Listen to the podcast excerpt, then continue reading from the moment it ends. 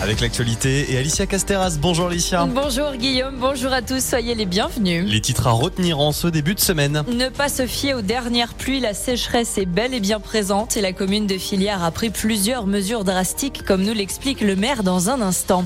De nouvelles places pour la fête du lac d'Annecy ce samedi sont mises à la vente dès aujourd'hui et c'est une golfeuse française qui s'est imposée ce week-end à l'Evian Championship. On débute ce journal avec l'actualité internationale au Niger. Cinq jours après le putsch, la France n'évacue pas pour l'instant ses ressortissants, mais elle prévient qu'elle répliquera de manière immédiate et intraitable si ces Français sont attaqués.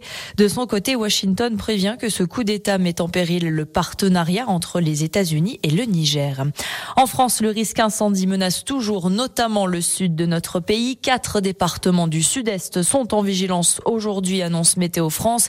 Il s'agit du Var, des Bouches-du-Rhône, le Vaucluse ainsi que le Gard. L'alerte orange signifie que le danger est élevé. Et justement, la lutte contre la sécheresse impose des sacrifices, exemple dans la commune de Filière près d'Annecy. Malgré ces toutes dernières précipitations, la situation de la sécheresse en Haute-Savoie reste très préoccupante et pour s'adapter aux arrêtés préfectoraux qui limitent l'usage de l'eau, les maires prennent des mesures. À Filière, les plantes qui ont besoin d'être fortement arrosées ont été remplacées par celles pouvant plutôt survivre à des climats arides et les bâtiments publics récupèrent l'eau de pluie pour l'arrosage des fleurs. Le dernier choix en date du maire de filière Christian Anselme, c'est le refus de candidater au label des villages fleuris on a décidé de renoncer parce qu'il nous semblait que ça conduisait justement à une surenchère de, fleurissement, euh, l'obligation donc d'arroser euh, tout l'été ces massifs.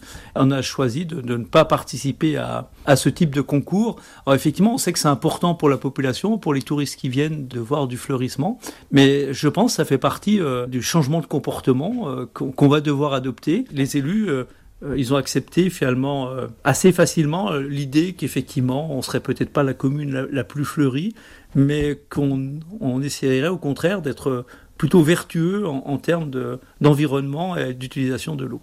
Et selon le site infosécheresse.fr qui répertorie le niveau des nappes phréatiques françaises, celle qui alimente la vallée de l'Arve ainsi que le bassin annécien est à un niveau très faible actuellement. Beaucoup l'attendent et le compte à rebours est lancé pour la fête du lac d'Annecy. L'immense spectacle pyrotechnique qui sera de retour ce dimanche 5 août et de nouvelles places sont mises à la vente aujourd'hui avec un réassort de billets à se procurer sur le site annecy.fr ainsi qu'aux différents points de vente physiques. On rappelle que le thème cette année ce sont les comédies musicales et qu'il aura malheureusement pas de feu d'artifice en 2024 pour cause de JO. On ouvre justement la page sport et la Marseillaise a retenti hier à Evian-les-Bains. La Française Céline Boutier, 29 ans, a remporté ce dimanche l'Amundi Evian Championship. C'est la première tricolore à inscrire son nom au palmarès du tournoi de golf français.